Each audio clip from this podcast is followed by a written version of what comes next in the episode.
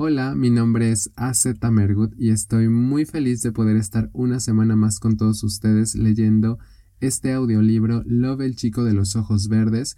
Para mí ha sido un placer poder compartir con ustedes este libro y sobre todo poder leer los comentarios que me han dejado y, y, contactar con más personas interesadas en estos temas. Antes de continuar quiero mandarles a todos una enorme felicitación por las fiestas que estamos viviendo en este fin de año o si lo están escuchando mucho después. De todas formas, muchas felicidades. Espero que estén pasándola muy bien en compañía de toda su familia. Recuerden que estas fechas Navidad y Año Nuevo no se trata solamente de los regalos, no se trata solamente de comprar, comprar, comprar o hacer fiestas y celebraciones, sino más bien de encontrarnos con la familia, de encontrar un tiempo para meditar sobre el año que ya pasó y sobre todo para meditar cómo ser mejores en nuestra vida. ¿Vale? Entonces es un pequeño mensaje que les quiero dejar ahí antes de comenzar con el capítulo y finalmente me gustaría recordarles que me pueden dejar todos los comentarios sobre este audiolibro, quiero leerlos, quiero saber qué es lo que piensan y sobre todo qué les está pareciendo esta historia. Muchas gracias por estar una vez más conmigo, comenzamos este capítulo 4. Capítulo 4 La habitación permanecía en una penumbra inusual y en un aplastante silencio que solo era alterado por la respiración acompasada de una joven que permanecía en uno de los rincones de aquel decadente cuarto lleno de aparatos viejos y desgastados, y que durante el último mes había sido su hogar. Su delgado y raquítico cuerpo le confería un aspecto de muñeca vieja, y de no ser porque sus ojos no dejaban de parpadear, podría haber pasado por uno de aquellos trebejos más. El miedo que sentía era aplastante, y el hecho de no poder expresarlo de forma física la sumía en un estado de terror absoluto del que no había podido encontrar salida en los últimos días. Su cuerpo ya no le pertenecía, había sido alterado y modificado de tal forma que ya no obedecía ninguna de sus órdenes por más que lo intentara. Era una muñeca con conciencia propia. Todos sus músculos ahora eran controlados por su dueño, y cada una de sus emociones eliminadas de su rostro para que jamás fueran reflejadas. El niño de cabello rosado la había confinado a una prisión inerte de la que jamás lograría salir. Acababa de ver el final de la Harvest Night a través de los ojos de King, y por el recuerdo de sus antecesores sabía lo que ocurriría ahora. Esa sería su última noche con vida. Durante los últimos días había rogado que la muerte le llegara tan rápido que ni siquiera la sintiera, pero ahora que se cernía sobre ella y que sabía la forma en la que abandonaría el mundo, un terror imposible de comprender la invadía. En aquellos recuerdos que no eran suyos, había visto la forma en la que todos los asistentes de King partían al otro mundo, y aquello era lo que más le asustaba, pues todos experimentaban una muerte agonizante y dolorosa. Sabía en dónde estaba King y cuánto tiempo pasaría para que llegara a su hogar y pusiera fin a esa miserable vida en la que se encontraba, sus ojos estaban conectados, y todo lo que veía el rey del submundo quedaba guardado para siempre en su retina.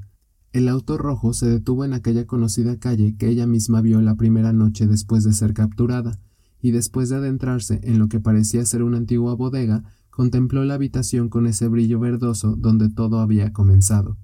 Los gritos y lamentos de aquel que llegaría a ser su reemplazo la saludaron al otro lado distantes, Parecía mucho más grande que ella y era un chico flaco y de aspecto enfermizo. Seguramente el demonio de cabello rosa lo tendría que alterar para que ganara cierta masa corporal. Después de todo, King odiaba que sus asistentes lo hicieran ver menos atractivo. Para aquel hombre perverso no eran más que simples accesorios que realzaban su belleza y su estatus como rey del submundo, un simple objeto que mantenía registro de todo cuanto hacía y que jamás tenía permitido hablar, moverse o mostrar alguna emoción. La voz de King llegó hasta ella como un eco distante. Parecía disfrutar con el terror que el chico sentía y con sus palabras solo lo alimentaba. Le confesaba en lo que se convertiría y el inmenso dolor que estaba por experimentar. La habitación de paneles negros y la luz verdosa se abrió ante ella como la antesala de lo inevitable y de inmediato sus propios recuerdos se activaron al recordar la horrible experiencia que vivió en aquel lugar secreto en el sótano de una bodega abandonada y de la cual solo King conocía la ubicación. El pánico en los ojos del chico hizo que tratara de desviar la mirada sin éxito, pues escuchaba las mentiras que King le estaba contando sobre el procedimiento al que estaba a punto de someterse, provocando que el niño suplicara y gritara por ayuda inútilmente. Él no era la primera víctima que trataba de apelar a los buenos sentimientos de King, y estaba segura que tampoco sería el último, pues conocía a los más de trescientos niños que antes de ella fungieran como asistentes de aquel despiadado hombre. El chico gritó y lloró como un poseído ante la horrible sonrisa de King, que parecía disfrutar de todo ello, pues ambos sabían que el procedimiento al que estaba por ser sometido era prácticamente indoloro, y era el terror más puro a no saber qué le esperaba lo que desataba aquella terrible agonía.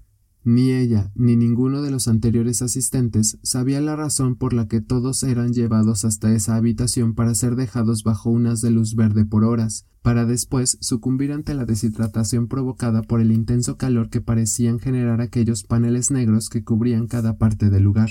Era una incógnita que todos tenían sin que nadie pudiera descifrarla. Cada uno tenía una teoría que elaboraba a partir de lo siguiente que ocurría y de la información a la que accedían al convertirse en una caja de recuerdos. Sin embargo, nadie estaba seguro, y los recuerdos del primer asistente permanecían cerrados y ocultos para todos, excepto para King. Lo único que sabían era que su nombre era Emmet, que había albergado por un tiempo una doble conciencia y que también convivió con un personaje al que King odiaba y que permanecía oculto tras una sombra en sus recuerdos, conocido como el traidor. A partir de él se habían formado un sinfín de teorías sobre aquella habitación de color verde, sin embargo nadie conocía en realidad su utilidad y la razón de que previo a su muerte su sucesor entrara en ella. Pronto estaremos ahí. Ten todo listo, dijo su amo al otro lado de su cabeza, y de inmediato todos sus músculos recobraron la movilidad. Era momento de morir. Salió de la habitación y caminó por un estrecho pasillo hasta llegar a una enorme galería iluminada por varios candelabros que chisporroteaban una cálida y acogedora luz. La primera vez que entró en aquella mansión, una sensación de pequeñez la invadió, pues era tan grande e imponente que no lograba entender cómo una sola persona podía habitarla cuando claramente estaba diseñada para albergar a una decena de familias enteras. Avanzó por lo que parecía un solario y se desvió hacia otra habitación en la parte posterior del inmueble. Atravesó un hermoso pasillo con columnas y hermosos vitrales y bajó por una puerta a la que solo ella y King tenían acceso. Una inmensa galería tallada en la roca la recibió en cuanto las luces de todo el lugar se encendieron con su inusual luz violeta, que le confería un aspecto místico y horripilante. Aquella habitación debajo de la mansión permanecía casi vacía, y una inmensa esfera de cristal en el centro era el único objeto en todo el lugar. Aquella enorme pecera sería su tumba. La ansiedad y el terror más puro la invadieron en cuanto se acercó a una tabla de controles y accionó el mecanismo que bombeaba agua al contenedor de cristal que de inmediato tronó y comenzó a llenar aquel sarcófago esférico en donde en un par de minutos King la entrar. El cambio en su mente y las luces de un auto destartalado en su retina le confirmaron que su dueño acababa de llegar y estaría con ella en un instante. De inmediato, aquella pútrida mano huesuda que acompañaba a la muerte le rodeó el cuello e impidió que pudiera respirar bien. La vida ahora se desvanecía frente a ella. Terror. King entró en la habitación con una expresión completamente diferente a la usual. Su típica sonrisa y su expresión aniñada y hermosa habían desaparecido, y en su lugar el rostro severo de un hombre cruel y sin alma la reemplazaba. Aquel era el verdadero rostro del rey del submundo, y que sólo unos pocos conocían, el de un ser aplastantemente frío y falto de toda emoción. Sin emitir ningún sonido, le ordenó que se sentara en una silla en la parte trasera de la esfera que seguía llenándose, y sin que pudiera oponer resistencia, lo hizo. El hombre se situó a sus espaldas y con el menor tacto posible comenzó a introducirle en la nuca un par de agujas conectadas a unos cables, provocando que las lágrimas se le salieran de los ojos ante el inmenso dolor que experimentaba. Aun a pesar de no poder expresar ninguna emoción, las lágrimas siempre le escurrían durante ese procedimiento en donde King entraba a su mente a buscar algo del pasado. El hombre se movió como una sombra por aquellos recuerdos archivados en una inmensa catedral y llegó hasta uno donde un niño de cabello rosado lo contemplaba asustado, lo descargó su propia conciencia y avanzó al pasado. Encontró una puerta cerrada y con la combinación de su voz se desbloqueó, revelando los recuerdos del verdadero Emmet. Hacía años que los mantenía encerrados en sus asistentes y lejos de su propia memoria, y solo accedía a ellos cuando surgía alguna nueva pista que pudiera servirle para continuar con aquel plan que hacía muchos años comenzara. Se movió por aquellos recuerdos casi líquidos, y sólo cuando estuvo frente a uno de consistencia opaca y manchado por el mismo brillo verdoso que acababa de dejar, entró en él. El lugar estaba deteriorado y el polvo se acumulaba en los mosaicos que en otro tiempo habían sido blancos, pero que ahora permanecían grises, opacos y sucios. Se encontraba en una pequeña sala de espera de lo que parecía ser un viejo hospital, y el sonido de una vieja computadora era lo único que se escuchaba, la única ventana que permanecía sin tapiar al otro lado del pasillo donde se encontraba le reveló un prado seco y árido, claramente descuidado mucho tiempo atrás. En el cielo, de un crudo y volátil azul, no había rastro de nubes y por la cantidad de tierra que se levantaba en el horizonte era claro que las lluvias no habían llegado en mucho tiempo, probablemente años. Estaba impaciente y aquel murmullo del computador lo alteraba. Tenía prisa y la emoción era imposible de controlar. Estaba seguro de que la noticia que llevaba sería bien recibida y por lo tanto les haría ganar la guerra. Impaciente, se levantó de la silla rota en donde estaba y se acercó a un mostrador donde una mujer de aspecto cansado y ojos colgados no despegaba la mirada del monitor mientras tecleaba. Por favor, es vital que hable con el doctor M. Estoy seguro de que si le dice quién soy, me recibirá sin contratiempos, dijo tratando de ocultar la creciente ansiedad que sentía. La mujer lo ignoró y continuó tecleando algo en el viejo equipo sin que sus palabras la afectaran.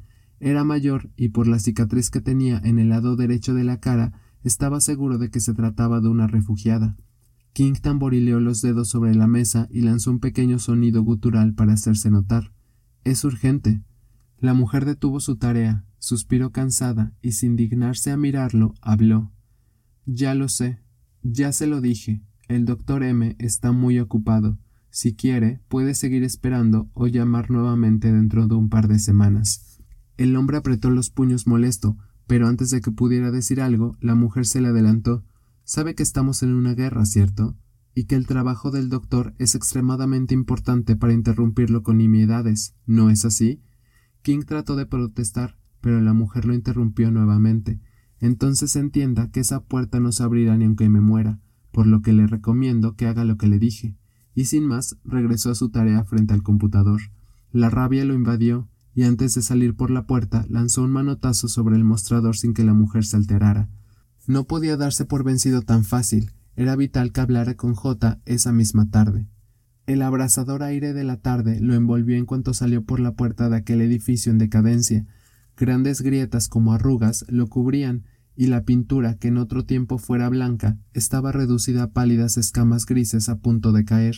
Se cubrió el cuerpo con un manto especial y avanzó hasta la parte trasera del complejo. Caminó por un antiguo jardín completamente seco y lleno de tierra, y dobló en un pasillo para protegerse del sol. El calor hacía arder los pulmones. Continuó hacia el frente y descubrió una ventana rota y tapiada en una de las salas abandonadas. Entró con dificultad por entre la protección y solo cuando estuvo dentro se quitó el manto y respiró agitado. El ambiente se sentía pesado y húmedo, y un olor a fármacos y detergente lo inundaba todo. Sabía que aquella sección del inmueble estaba en desuso, sin embargo, quedó sorprendido al ver la cantidad de arena que ya llenaba el lugar y lo hacía ver como si hubiera sido abandonado hacía más de diez años, cuando la realidad era que solo llevaba un par de meses sin ser utilizado. Los estragos del clima eran palpables. Se adentró por los pasillos abandonados y caminó con sigilo buscando la ruta adecuada que lo llevara hasta los laboratorios principales de Optimat, donde sabía que el doctor M debía estar. Pronto el calor y el denso aire dieron paso a una corriente mucho más ligera y fresca. Un rostro conocido y molesto lo recibió en cuanto entró en el laboratorio. No deberías estar aquí, L, dijo molesto. Pensé que Frida te cortaría el paso, pero veo que me equivoqué. Tendré que hacer algo con esa mujer. El hombre se veía agotado y unas inmensas ojeras marrón debajo de sus ojos denotaban una clara falta de sueño, probablemente de meses. Sus ojos pardos estaban lagañosos y todo en él mostraba un profundo agotamiento. Lo he encontrado, dijo King sin reservas, pero la expresión en su interlocutor no fue la que esperaba.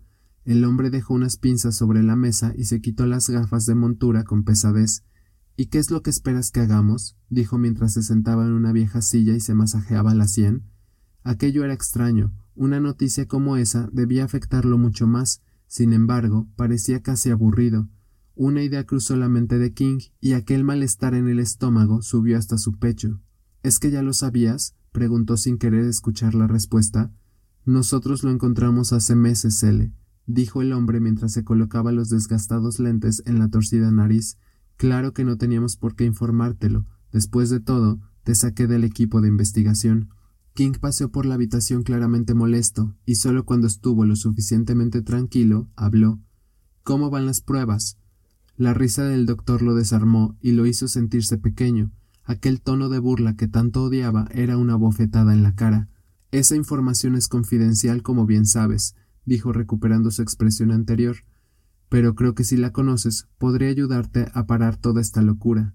Han sido infructuosas y hemos desestimado su aplicación real. En verdad lo intentamos todo, pero el resultado es siempre el mismo. Parece que no estamos destinados a tolerar un cambio tan grande, la mayoría de los sujetos de prueba han muerto, y ante la presión del gobierno y la sociedad, Optimat ha decidido recortarnos el presupuesto una vez más, y el programa ha sido cancelado. No queda nada por hacer, L. Hemos perdido y ellos han ganado. Seguirán el curso tradicional de esta maldita guerra y esperarán a que el enemigo esté descuidado. Siguen sin darse cuenta de que hemos perdido miles de vidas y que no hay retribución que pueda pagar eso. El rostro del hombre se volvió tan viejo cual era, en sus arrugas brillaba el descontento, pero también la resignación. No podemos darnos por vencidos. Contamos con todos los estudios y las pruebas apenas están en su primera fase. Lo único que debemos lograr es que las células muten. Con la información de la que disponemos no podría ser tan difícil, dijo acalorado. Lo que pides es una evolución de miles de años, L. Creí haberte enseñado mejor. El hombre comenzaba a exasperarse y parecía querer acabar con todo ese asunto lo antes posible. Es que no están intentándolo todo. La voz de King iba en aumento y estaba claramente molesto. Es la primera vez que contamos con esta clase de energía capaz de transformarlo todo. No entiendo cómo es posible que tú y tu estúpido equipo no quieran continuar con las pruebas que podrían terminar de una vez por todas con esta guerra. Porque nos está matando, gritó el hombre mientras daba un golpe en la mesa. No somos nada si no sabemos cómo utilizar esta maldita energía. ¿Crees que no quiero hacerlo?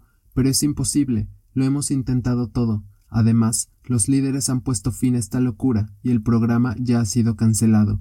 Aunque quisiera acelerar una mutación de siglos, no lo lograríamos. King se paseó por la habitación pensando en una solución. Sabía que en eso que acababan de encontrar estaba el futuro, y así terminarían con la guerra. No es posible, L. intervino el hombre como si leyera su pensamiento. Las mutaciones a las que nos enfrentaríamos serían infinitas. Lo que estás pidiendo es un genocidio. Por primera vez su voz se quebró y sonó poco articulada. Se dio la vuelta y evitó su mirada. King notó el cambio en su actitud y la rabia subió frenética hasta su garganta. Entonces es posible, dijo sin dejar de mirar al hombre. Ya lo has comprobado. Todo el semblante del doctor cambió y su rostro se hizo mucho más viejo. Estaba pálido y desfigurado. No es lo que piensas, L. Hay cosas que no conoces de esta energía, cosas que incluso yo desconozco. En su voz ahora vibraba la súplica, como si se estuviera disculpando. En su mente brilló la esperanza y supo lo que tenía que hacer. No dejaría que un par de estúpidos jugaran con la vida de miles de personas más. No dejaría que esa maldita guerra terminara con más familias. Si los demás no estaban dispuestos a correr el riesgo, él lo haría. Decisión. Los recuerdos de King se diluyeron neblinosos y el rostro del doctor M se perdió entre la bruma de su memoria. Viajó de regreso hasta el presente y sonrió complacido. Recordar aquella información era el motivo que buscaba para seguir con su plan. La niña sintió como si un auto le aplastara la cabeza en cuanto su dueño desconectó los cables y la hizo regresar a la realidad. Sabía lo que se avecinaba y también estaba segura de que por más que lo deseara, no terminaría tan rápido como esperaba. El hombre le arrancó la ropa de un solo tirón y le ordenó que se metiera en la esfera que ya estaba completamente llena.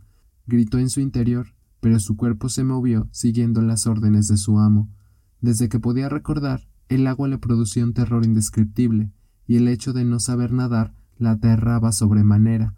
Por eso, cuando estuvo en lo alto de la esfera y se lanzó al agua sin poner objeción, sintió como todo su ser gritaba sin que nadie pudiera ayudarla. El frío la invadía, la falta de oxígeno nublaba su mente y el pánico la controlaba por completo. Quería que se detuviera, pero por más que lo intentaba, su cuerpo no reaccionaba a ninguna de sus órdenes. King se acercó a la esfera llena de agua y colocó una mano sobre ella mientras iniciaba una cuenta regresiva en su cabeza. Tenía que estar seguro del tiempo y todo debía hacerse con una precisión quirúrgica. Llegó hasta el número adecuado y una espada de tono verdoso atravesó el cristal y el cuerpo de la muchacha al mismo tiempo. De inmediato una descarga eléctrica hizo hervir el agua y todo el cristal brilló con un tono dorado mientras la niña, que en otro tiempo había respondido al nombre de Anne, se fundía en el dolor y la agonía más pura. Ninguno de los recuerdos de los anteriores asistentes la habrían podido preparar para eso, su mente y su cuerpo estaban fracturados y conforme pasaba el tiempo sentía como todo cuanto era desaparecía. Entonces los pensamientos de King brillaron en su cabeza y supo lo que estaba haciendo y lo que esperaba conseguir. Derramó un par de lágrimas y finalmente murió. La descarga de energía se detuvo y King cayó al suelo jadeando y con el rostro amoratado. Su corazón latía frenético y a punto de colapsar. Le costó un momento poder levantarse, pero en cuanto lo hizo, dejó escapar una poderosa carcajada al ver a la que había sido su última asistente.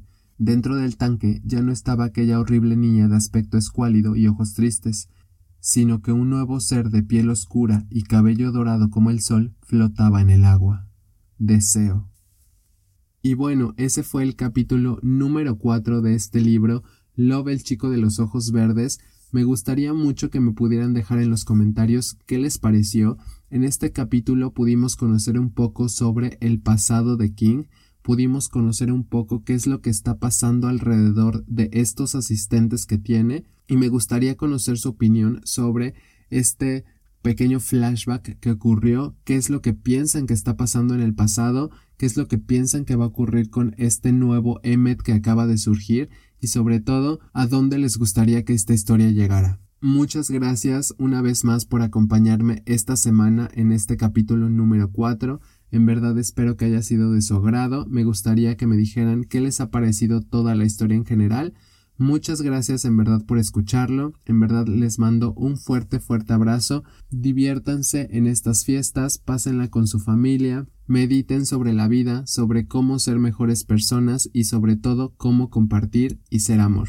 Muchas gracias en verdad. Mi nombre fue AZ Mergut. Nos vemos el siguiente episodio para leer el capítulo número 5 del libro Love el chico de los ojos verdes. Muchas gracias por escucharme. Nos vemos pronto. Adiós.